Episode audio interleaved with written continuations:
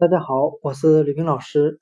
今天我们来学习单词 alarm，a l a r m，表示警报、闹铃的含义。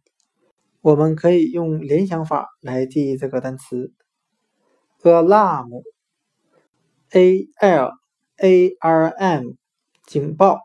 它里面的 a l，我们可以联想成 a l l。All 表示全部的含义，再加上 arm arm 表示手臂、武器的含义。那它作为武器的时候，通常是用复数形式表达。我们这样来联想这个单词的意思：当听到警报声的时候，全部的人都拿起了武器。